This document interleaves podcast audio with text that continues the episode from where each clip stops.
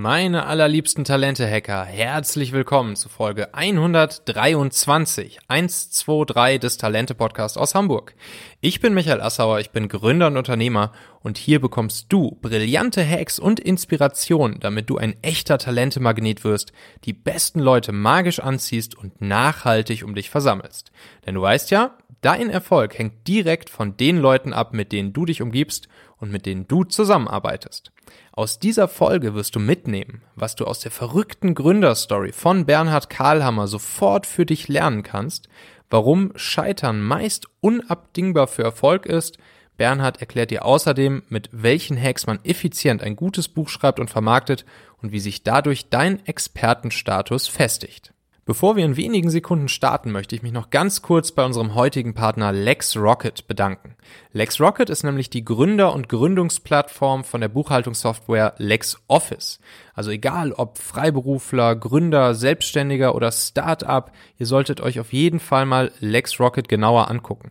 Denn äh, der liebe Jalun und sein Team, die bieten dort unglaublich viele super wertvolle Tools und Wissen komplett for free, kostenlos, rund um die Themen Gründung, Wachstum von Unternehmen etc. Ähm, es gibt einen umfangreichen Startup-Guide mit einer riesigen Wissensdatenbank, wo du genau passend zu deiner aktuellen Phase als Selbstständiger oder Gründer oder Freiberufler alles findest, was du jetzt wissen musst. Äh, sie haben das so ein bisschen aufgeteilt in Traumphase, Entwicklungsphase, Wachstumsphase. Und ähm, ja, da kannst du dann zum Beispiel einen kostenlosen Businessplan-Generator benutzen. Super cool. Oder einen Fördermittelfinder. Ebenfalls sehr cool. Und das Allercoolste ist eigentlich, dass ihr LexRocket sogar ein ganzes Jahr lang, zwölf Monate for free bekommt. Also dieses Online-Buchhaltungs-Lohnabrechnungstool, die Software in der Cloud komplett kostenlos geschenkt. Dafür geht ihr bitte einfach über den Link talente.co slash lexrocket, also slash L-E-X-R-O-C-K-E-T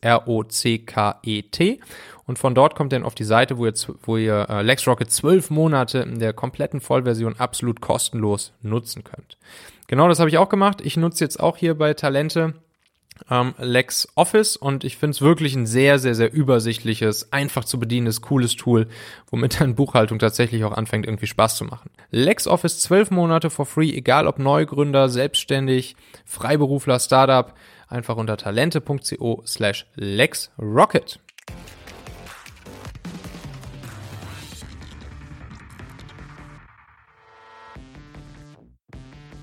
So, heute haben wir wieder eine Interviewfolge und äh, ich habe einen Gast bei mir, auf den ich mich wirklich ganz, ganz, ganz besonders freue. Wir haben jetzt schon seit ein paar Wochen versucht, ähm, unseren Termin hier hinzukriegen und endlich ist es soweit.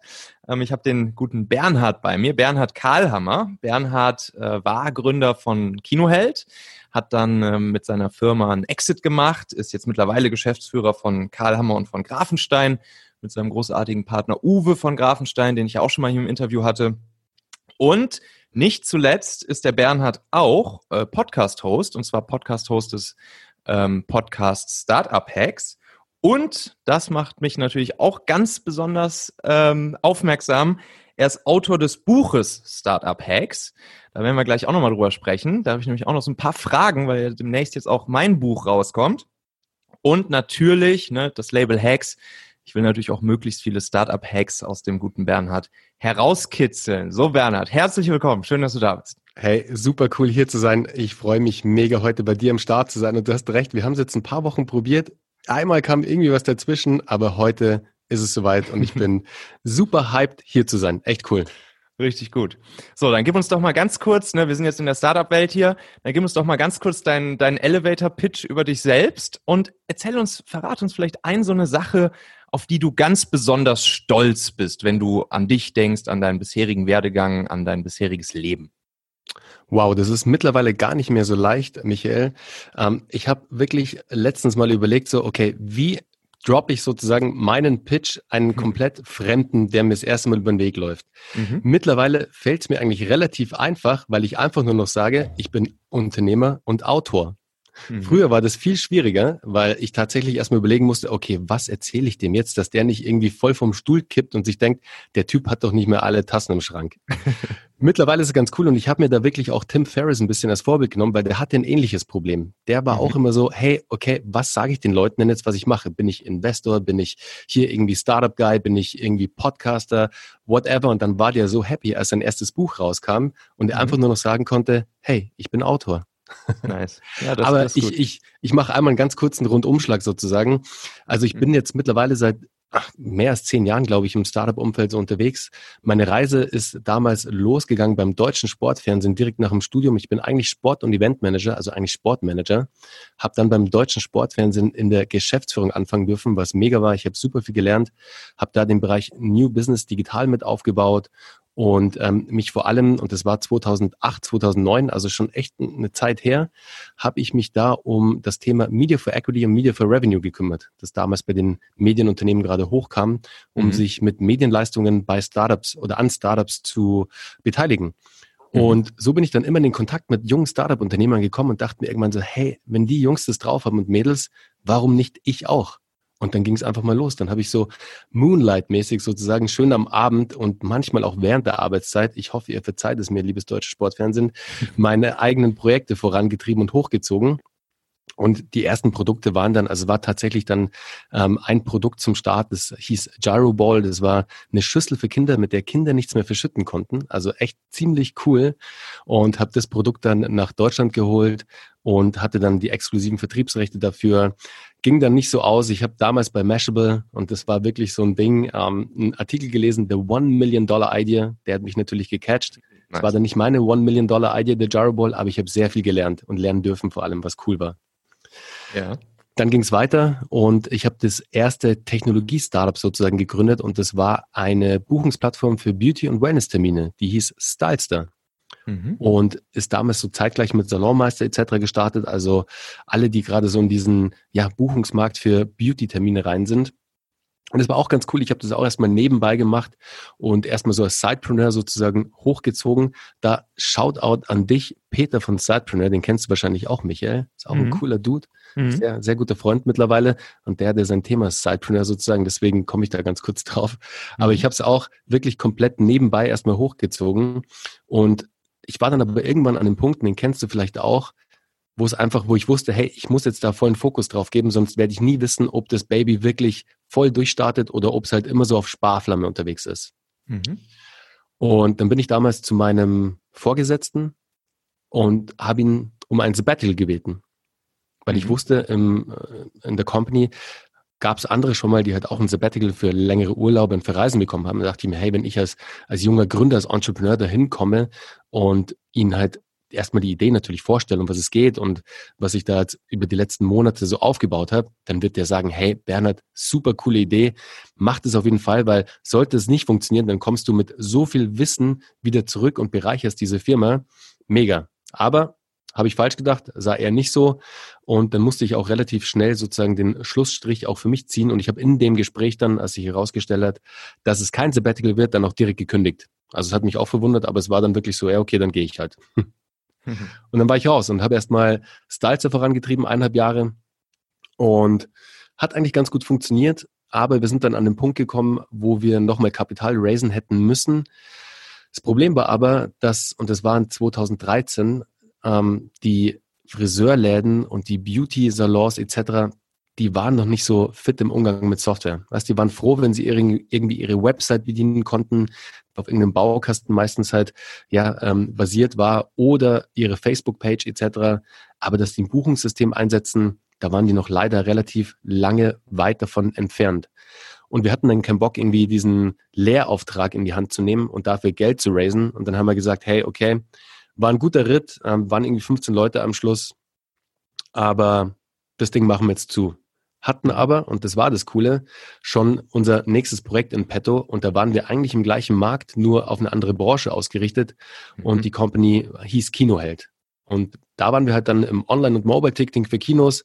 Hat super funktioniert, weil halt der Kinobetreiber an sich viel technikaffiner ist und relativ schnell versteht, um was es geht. Also der muss ja auch in seinem Saal komplett mit der Technik umgehen, mit der Projektionstechnik, mit der Kassensoftware etc. Also war das dann ein viel leichteres sozusagen, dieses Projekt, dieses Produkt im deutschen Markt ähm, ja, nach vorne zu bringen und zu implementieren. Und haben es dann auch relativ schnell geschafft, deutsche Marktführer zu werden weil wir einfach das komplette Prinzip neu aufgerollt haben. Weißt du, du musst dir vorstellen, der Buchungsprozess damals in 2014, der war so, so umständlich, dass du ein Kinoticket buchst. Also musstest du riesige Formulare ausfüllen und wir halt als UXer und UIler sozusagen, also mhm. die User Experience wirklich wichtig war und es wirklich sehr nutzerfreundlich zu machen, haben diesen Prozess halt von 15 Schritten gefühlt halt auf drei Schritte runtergebrochen. Mhm. Und das war dann sozusagen unser ja, unser größter USP, dass wir halt den einfachsten Prozess haben, um Tickets zu ordern und vor allem mobile und online. Und nachdem wir deutsche Marktführer geworden sind, ist CTS Eventim auf uns aufmerksam geworden, beziehungsweise wir haben es gemacht, dass sie auf uns aufmerksam werden, weil wir waren auf einer relativ großen Messe, auf der Kinomesse. Das war oder ist eigentlich immer noch die, die größte Kinomesse in Deutschland. Damals immer in Baden-Baden. Und ähm, mein Job war ja damals komplett die Leitung von Sales und Marketing. Also war ich natürlich auf dieser Messe dafür verantwortlich, neue Leads auf den Stand zu ziehen, die wir dann im besten Falle gleich closen. Mhm. Und da war dann eben ein Business Development Manager oder der Head of Business Development von Eventim dabei, dem ich erstmal halt den Pitch seines Lebens ungefähr gegeben habe, aber der mir dann gesagt hat, hey ähm, Bernhard, das hört sich echt cool an, aber ich habe kein Kino. und ähm, da meinte er aber dann, hey, es hört sich super spannend an, lass uns in Kontakt bleiben.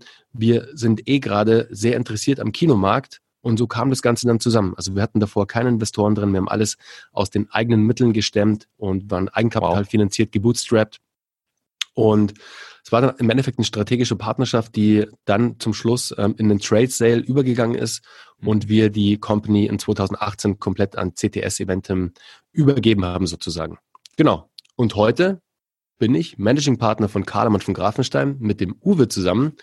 Und wir haben eine Strategieberatung hier in München zum Thema, ja, du, wir sind relativ breit aufgestellt, aber das Digitale und Storytelling, Content Marketing, das sind eigentlich so unsere Steckenpferde sozusagen und machen neben der Beratung auch sehr viel Beteiligungen, haben uns jetzt gerade an einer Kaffee Company beteiligt, an My Barley Coffee. Super Company. Also es macht so Spaß, wieder jetzt mal ein physisches Produkt zu haben. Weißt du, nicht irgendwie eine mhm. Software, das kennst du ja mhm. selbst noch von damals, sondern etwas Haptisches, das du anfassen kannst, wo die Menschen nochmal eine ganz andere Experience haben damit, wenn sie es halt aufmachen, dran riechen und den Kaffee trinken und ja, das ist ganz was anderes als die Software von damals sozusagen.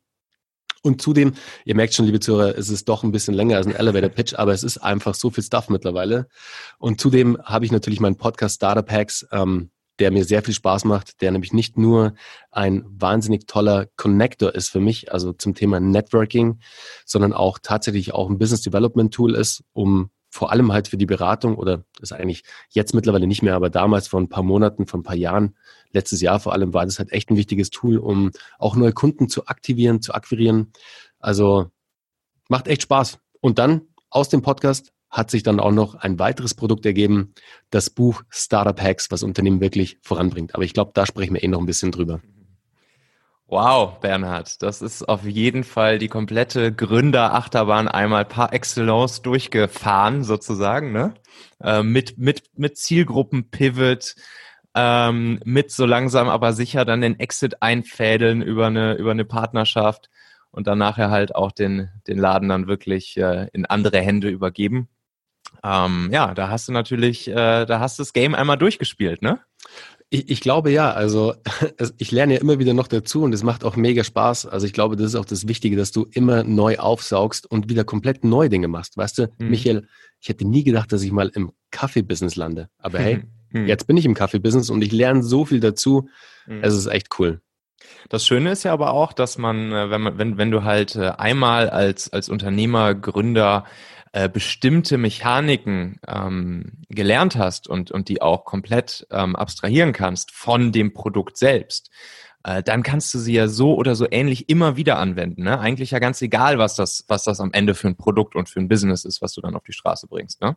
Ja, definitiv, absolut. Also du kannst sehr vieles branchenübergreifend sozusagen machen. Nicht alles mhm. und viele Sachen brauchen dann halt nochmal ein erweitertes Testing sozusagen. Aber du mhm. kannst tatsächlich sehr vieles umlegen von den mhm. verschiedenen Plattformen, Strategien. Also da geht einiges. Mhm. Ähm, bevor wir jetzt gleich dann auf das ganze Thema Startup-Hacks und dein Buch zu sprechen kommen, was mich natürlich brennend interessiert, sag uns doch vielleicht nochmal so, so ein, so eine, so eine Sache, so ein Rückschlag, so ein richtiges Fuck-up, was, was irgendwann äh, in deinen letzten zehn Jahren Unternehmer sein dir mal passiert ist, wo du sagst, das war ein krasses Learning, das wird mir so in der Art und Weise wahrscheinlich nicht nochmal passieren, weil ich da etwas draus gelernt habe. Kannst du, hast du da was, was, was du mit uns teilen kannst? Michael, ich könnte, wir könnten wahrscheinlich den ganzen Podcast füllen damit. Da gibt's einige und ich muss echt mal überlegen, was der krasseste war. Aber es waren so viele dabei. Ich erzähle vielleicht zwei einfach. Mhm. Einen witzigen und einen eher ja nicht so lustigen. Mhm. Aber ein witziger war, wir hatten damals bei Kinoheld so einen alten Feuerwehrbus. Und es war so ein geiles Gefährt. Es war wirklich so aus den 60er Jahren ein Oldtimer mit Sirene obendrauf, den wir umgebaut haben zu einer mobilen Popcornmaschine. Das war hm. so witzig. Also haben wir hinten eine Popcornmaschine reingebaut, vor allem in der Anfangszeit, um Kinoheld ein bisschen zu promoten, sind wir also vom Alexanderplatz bis München bis nach Hamburg, keine Ahnung, wo wir überall waren, mit dem hm. Bus rumgegurkt und haben kostenloses Popcorn verteilt, hatten eine Kooperation mit Red Bull, Cola, haben Cola verteilt und damals ging das halt noch irgendwie gegen einen ähm, gegen einen Like auf Facebook beziehungsweise ähm, einen Post eben auf Instagram. Da kam Instagram ja, gerade raus, also wurde gerade groß in Deutschland oder auf Facebook eben, um so die Community ein bisschen aufzubauen.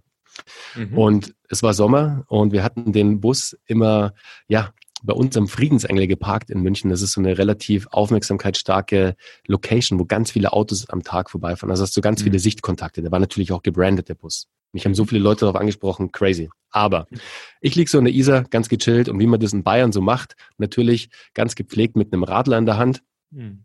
und dachte mir nichts. Auf einmal kriege ich einen Anruf und die Feuerwehr war dran. Dachte ich mir, hey, okay, warte mal, was ist denn jetzt los? Ja, ähm, bei ihrem Bus läuft was aus. Mhm. Und ich so, oh fuck, was ist das denn? Und fahr, fahr dahin und dann ist mir eingefallen, hey, fuck. Sorry für den Ausdruck, aber es war wirklich so. Wir hatten komplett vergessen, das ganze Popcorn-Fett aus dem Bus zu tun. Und es war Hochsommer. Und das Ding ist alles, also wirklich, wir hatten da kiloweise dieses Fett drin und das ist alles geschmolzen und der Bus sah aus innen. Das komplett natürlich auch in den Abfluss geflossen. Und Überall hat es nach Fett gestunken. Die Feuerwehr musste alles sauber machen. Wow. Und zum Glück hatten wir noch palettenweise Red Bull Cola da drin und ich habe die Feuerwehr einfach bestochen und habe gesagt so, hey, ihr kriegt jetzt hier zehn Paletten, ist mir egal. Ich glaube, ich hoffe, es ist cool für euch und sie fanden es witzig und alles war gut, aber es hätte uns ja. fast ein, es hat, hätte uns fast ein paar 10.000 Euro gekostet. Ja, ja okay. okay. Das kann teuer werden. Also das war, es war jetzt was Lustiges eher. Mhm. Aber es können ja auch lustige Fuck-Ups sein, weißt du, das, ja, das gehört ja dazu. Aber tatsächlich, ähm, so Fuck-Ups, die richtig einschneidend waren, war tatsächlich damals, als wir Styles dazu machen mussten. Und das hat sich vorhin in der, ja, in dem mhm. erweiterten Elevator Pitch so leicht angehört und so locker fluffig. Mhm. Aber für mich war es gar nicht so locker fluffig, weil ich natürlich, ja, fast zwei Jahre Arbeit investiert habe. Auch, ich glaube, es waren 30.000 Euro aus meinem eigenen Geldbeutel investiert habe. Mhm. Also wirklich, es war alles, was ich hatte. Also alles, was ich jemals irgendwie ansparen konnte. Mhm als ob ich es gewusst hätte, dass ich mal eine Company gründe. Ich habe mir damals kein Auto gekauft als Jugendlicher. Ich hatte alles halt irgendwie gespart und angelegt und habe alles in diese Company gebuttert. Und dann hat es halt nicht so funktioniert, wie wir oder wie ich mir das vorgestellt habe. Mhm. Und das war schon, war schon ein herber Rückschlag. Also nicht nur, dass natürlich die Firma daran dann gescheitert ist, sondern mein Privatleben war dann natürlich auch nicht gerade das rosigste, weil sowas mhm. nimmt man natürlich auch mit nach Hause.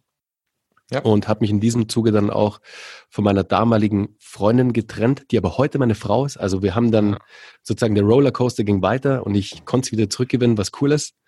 Aber das hatte natürlich echt krasse Auswirkungen und war natürlich dann auch echt ein relativ noch schwierigerer Start für mich nach, also in Kinoheld rein, mhm. weil ich halt alles verloren habe davor, in die neue Company rein bin, keine Rücklagen hatte und wir haben natürlich erstmal auch noch kein Geld verdient, wie es halt immer so ist mhm. und musste dann halt noch irgendwie zwei, drei Beratungsmandate aufnehmen neben der, ja, neben dem, der Gründung gerade mit Kinoheld. Mhm. Und du kannst dir vorstellen, oder ihr könnt euch vorstellen, liebe Zuhörer, da ist man eigentlich schon genug eingespannt mit so einer Company, aber ich musste halt natürlich noch Beratungsmandate irgendwie handeln, damit ich irgendwie überleben kann.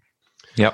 Konntet ihr denn ein paar Mitarbeiter mitnehmen zu Kinoheld oder sogar alle vielleicht? Nee, ne? Ja. Wahrscheinlich nicht. Konntet Wir ihr alle mitnehmen? Teil mitnehmen und deswegen war dieses Scheitern auch so wichtig und das beschreibe ich auch bei Startup Hacks im Buch. Es war mega wichtig, eben diese Company zu failen sozusagen, weil sich da schon die Hälfte des Gründerteams kennengelernt hat, die dann Mhm. wiederum bei Kino halt dann noch die nächsten Leute mit reingezogen hat. Ja. Deswegen hätte es Styles nicht gegeben, hätte es Kino halt nicht gegeben. Ja, ja, ja, ja, so ist das in der Regel. Ja. Okay, cool. Dankeschön. Spannend. So, Startup-Hacks. Ähm, ja, dann, dann sag doch mal. Also, äh, erstmal, mh, wie kam es dazu? Du hast mit deinem, mit deinem Podcast ja gestartet, ne? Und wahrscheinlich äh, wurdest du dann irgendwann auch angesprochen, ob du da nicht ein Buch draus machen willst, oder? So war es jetzt zumindest bei mir. Ähm, über meinen Podcast und das E-Book, was ich halt rausgehauen habe, kamen dann irgendwann die Verlage auf mich zu, haben gefragt, ob ich äh, das Ganze nicht auch als Printversion rausbringen wollte. War das bei dir so ähnlich? War leider nicht so, Michael. Da bist du in einer echt coolen Situation, muss ich sagen. Also mir ist es leider nicht so passiert. Ähm, da kannst du Oh. sehr dankbar sein, dass es bei dir so war. Aber da bist du wahrscheinlich schon die Weichen dafür gestellt haben, dass das eintreten könnte, sozusagen. Bei mir Ja, war es tatsächlich, du, ich hatte ähm, den Content eben, die ersten 50 Interviews, glaube ich, vom Podcast und saß in äh, Südafrika in Kapstadt, kam gerade aus dem Wasser, weil ich eine ausgiebige Surf-Session hinter mir hatte. Und Mhm. der, und das war halt vor knapp, es war vor knapp zwei Jahren. Und da war halt diese Podcast-Bubble, nennen wir es mal so, noch Mhm. nicht so groß. Das war alles Ja. noch ein bisschen kleiner. Die zweite Welle ist gerade so angerollt. Und ich dachte mir, ich habe einen Weg gesucht, wie kriege ich diesen Content jetzt an eine noch breitere Masse? ja. Und dann kam ich auf das Thema Buch. mhm. Und wie es der Zufall dann so will, wobei es war kein Zufall, es war ähm, irgendwie so ein Higher Calling, bin ich durch meinen Instagram-Feed durch und ich war damals bei der Eva von Mates. Das Mates ist so ein Coworking Space hier in München, ein sehr cooler.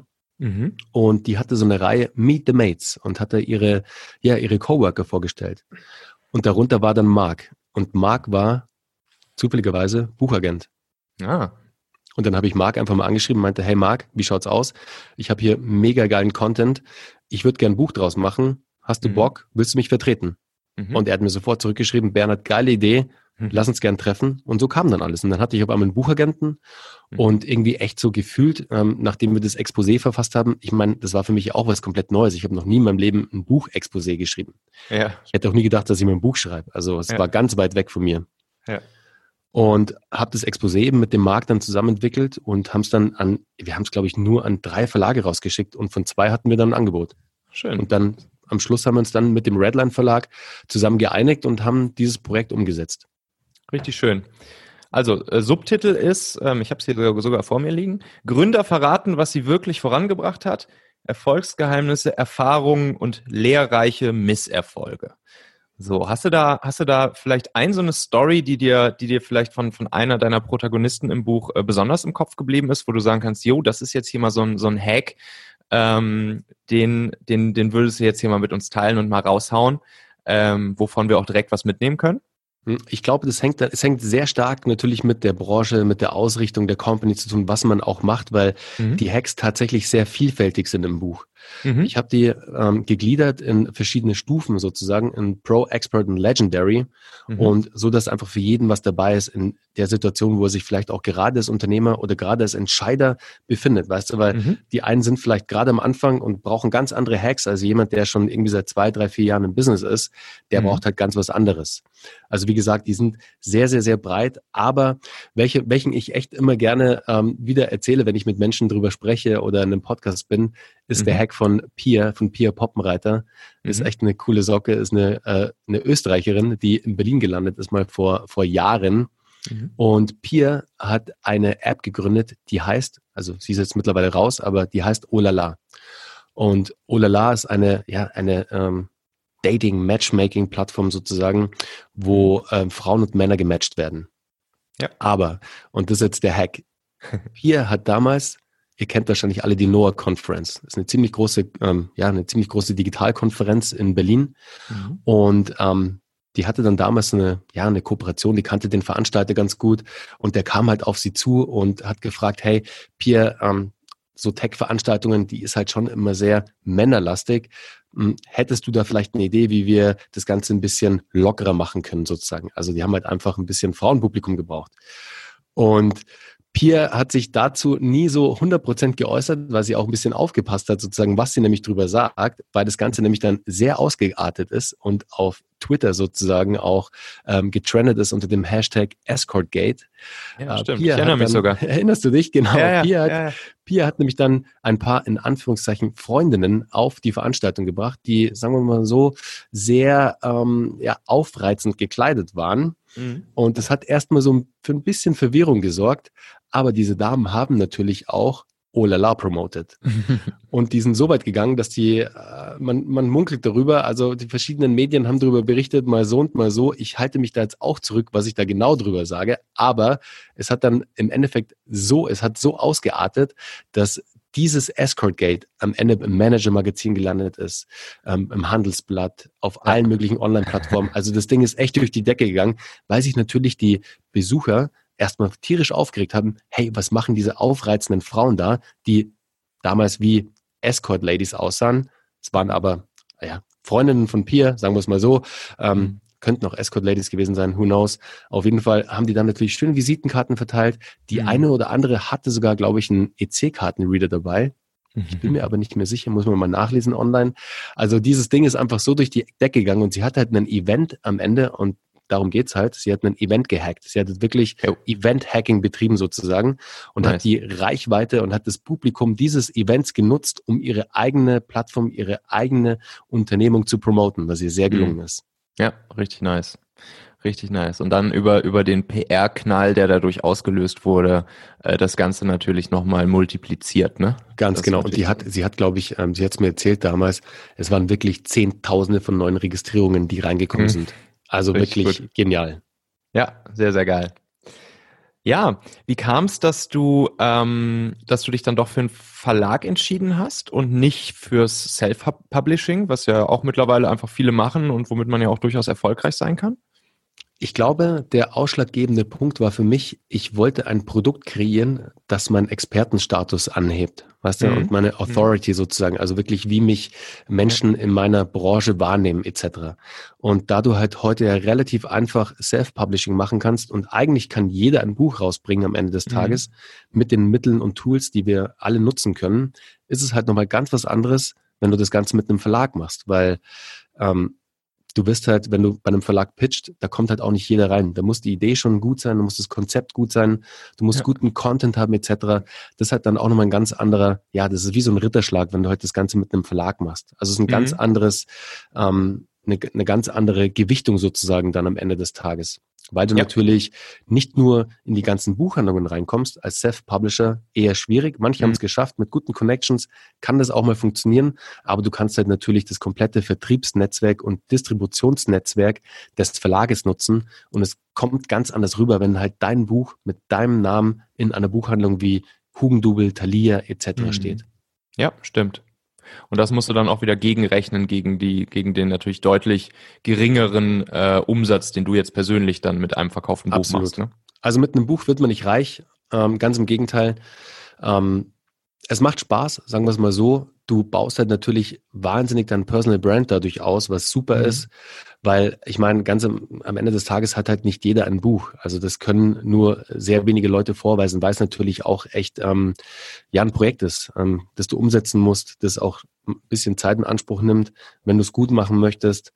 Und deswegen ist es einfach, wie die Amis ja sagen, the $5 Business Card am Ende. Mhm, also, ja. Ich gebe heute niemandem mehr eine Visitenkarte in die Hand, ich drücke mein Buch in die Hand. Richtig gut. Ja, sehr nice. Ähm, so, und dann, ähm, ne, man sagt ja auch, so das, das Vermarkten von so einem Buch geht schon, geht schon weit vor dem eigentlichen Launch äh, und dem Start des Buches los. Ähm, ich bin jetzt ja gerade auch in dieser, in dieser Phase und, und mache das ja auch zum ersten Mal. Und überlege mir jetzt natürlich auch so, okay, wie mache ich so ein Pre-Pre-Launch? Wie mache ich so ein Pre-Launch? Was, was sind da irgendwie coole Strategien, coole Hacks? Ähm, um halt natürlich schon im Vorhinein äh, möglichst viele Leute erstens auf das Buchprojekt aufmerksam zu machen und andererseits natürlich auch im Optimalfall schon frühzeitig äh, Feedback mit einzusammeln, zum Beispiel auch mal ein bisschen zu testen, irgendwie Coverbilder zu testen, Titel zu testen, äh, schon mal ein bisschen Feedback auf den Content zu bekommen und so weiter und so fort. Was hast du in diese Richtung alles gemacht vor dem Launch? Also ich habe tatsächlich relativ früh schon die Community, die Startup Hacks Community mit einbezogen, mhm. ähm, wie du gerade sagst, auch was die Cover angeht, was die Inhalte angeht etc. Aber im Endeffekt ähm, habe ich für mich selbst wirklich einen Launchplan entwickelt, fernab, was der Verlag ja noch macht. Mhm. Ähm, das Ding ist am Ende, du kannst dir vorstellen, bei einem Verlag, jetzt wie beim Redland Verlag oder Haufe oder you name it, mhm. da sind mehrere hundert Autoren unter Vertrag. Mhm. Und die PR-Abteilung eines Verlages, die hat meistens, ich würde mal sagen, so drei bis fünf Leute, wenn mhm. überhaupt. Das sind schon viele, glaube ich. Sprich, ja. die PR-Power, die auf dein Buch, auf deinen Titel liegt, die ist relativ überschaubar. Mhm. Deswegen sollte man sich oder muss man sich als Autor natürlich da komplett auch selber drum kümmern und das Ganze in die Hand nehmen, um da wirklich halt dann auch zum Launchtag dann einfach ja Druck auf die ganze Sache zu bringen. Und mhm. im Endeffekt, was ich gemacht habe, ähm, ich glaube, ähnlich ist es bei dir ja auch. Ich hatte natürlich das große Glück, dass ich sehr viele Protagonisten hatte, beziehungsweise jetzt bei Startup Hacks im Buch sind es 20 Stück, die auch eigene Reichweiten mitbringen. Ja. Und mit denen habe ich dann relativ früh schon ähm, gesprochen und auch Deals verhandelt sozusagen, dass wir für den Launch des Buches ihre Reichweite noch nutzen können. Also zum Beispiel der Christian Häfner von Happy Coffee und von mhm. ähm, ähm, Let's See. What how, works. Genau, schau mal, jetzt bin ich voll auf dem, ich, ich habe es ja gerade vorhin erzählt, jetzt stand ich gerade auf dem Schlauch. Ja. genau, der auch eine große, eine große Unternehmer-Community hat. Ähm, da haben wir einfach dann gesprochen und die waren alle cool damit, dass sie natürlich den, den Titel dann auch ähm, promoted haben, weil sie natürlich auch selbst Protagonist der Geschichte waren. Ja. Und das war ein sehr wichtiger Punkt, weil da natürlich sehr stark über, nennen wir es einfach mal Business Influencer, sehr viel Traffic kam zum Anfang vor allem. Mhm. Ich aber mir auch relativ schnell eine eigene PR-Agentur geholt habe, die mich da ah, unterstützt okay. hat. Okay. Ja, mhm. also das kann ich dir auch nur raten, Michael, das hilft definitiv, vor allem für die ersten drei bis sechs Monate. Danach kannst du es dir überlegen, aber vor allem für den Launch, dass du halt gut am Anfang rankst auch, dass du halt in den Rankings bei Amazon hochkommst mhm. und da nicht gleich wieder irgendwie in der Vergessenheit ähm, ja, irgendwo aufpoppst. Mhm. Und vor allem, dass du halt auch gute Beiträge kriegst. Also ich war dann im Handelsblatt mit einem coolen Beitrag. Ähm, ich war bei Basic Thinking, ich war bei ähm, boah, das waren so viele mittlerweile, ich weiß es gar nicht mehr. Aber Handelsblatt war schon so eine relativ große Publikation, was echt ja. auch was gebracht hat, nachweislich. Mhm. Das kann ich dir auf jeden Fall empfehlen, dass du da auch relativ schnell mit einem PR-Agenten zusammenarbeitest, mhm. der auf das Thema Buch ähm, spezialisiert ist. Und ansonsten nur gibt's ganz einfache kleine Mini-Hacks sozusagen. Was ich direkt gemacht habe, ich habe eine, eine Broadcast-Gruppe angelegt bei WhatsApp mhm. um da wirklich die Leute aus meinem kompletten Netzwerk hin einzuladen sozusagen, wo ich wusste, die sind sehr affin zu dem Thema, um halt beim Launchtag relativ schnell in die Neuheiten bei Amazon zu kommen. Ja. Genau, und da kannst du, glaube ich, 256 Leute reinpacken. Ich glaube, mittlerweile mhm. hat WhatsApp auch was geändert in den AGBs. Ja, ja. Das kannst du jetzt nur noch als Unternehmen machen, glaube ich. Mhm. Aber das war gut, um relativ schnell Traffic drauf zu bekommen. Warum hast du dich gegen eine Facebook-Gruppe entschieden? Boah, ich hatte eine Facebook-Gruppe, ich habe immer noch eine Facebook-Gruppe, aber ich muss dir ganz ehrlich gestehen, ich hatte damals schon so viel auf der Uhr stehen, ich hatte gar nicht die Zeit, mich noch dann um eine Gruppe zu kümmern. Okay. Und ich, da war ich einfach, da war ich mit den Gedanken. Ging schneller mit dem ja, Handy. Ja, ja, du, das war einfach, ich war da echt pragmatisch. Was konnte ich, was konnte ich relativ schnell ja. umsetzen? Und ja. vor allem, weißt du, so eine Facebook-Gruppe, das ist ja auch ein Hack, der bei Startup Hacks was Unternehmen wirklich voranbringt, mhm. aufgezeigt, aufgezeigt wird. Das sind natürlich private Gruppen etc., halt closed mhm. ähm, Communities, die du aufbaust.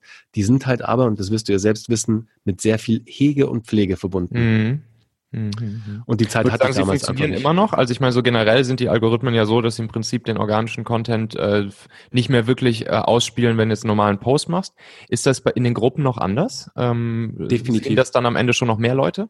Ja, also bei den Gruppen ist es definitiv anders, weil wenn der User es nicht geändert hat sozusagen in mhm. den Einstellungen, bekommt er ja bei jeder, bei jedem neuen Post aus der Gruppe eine Notification. Mhm.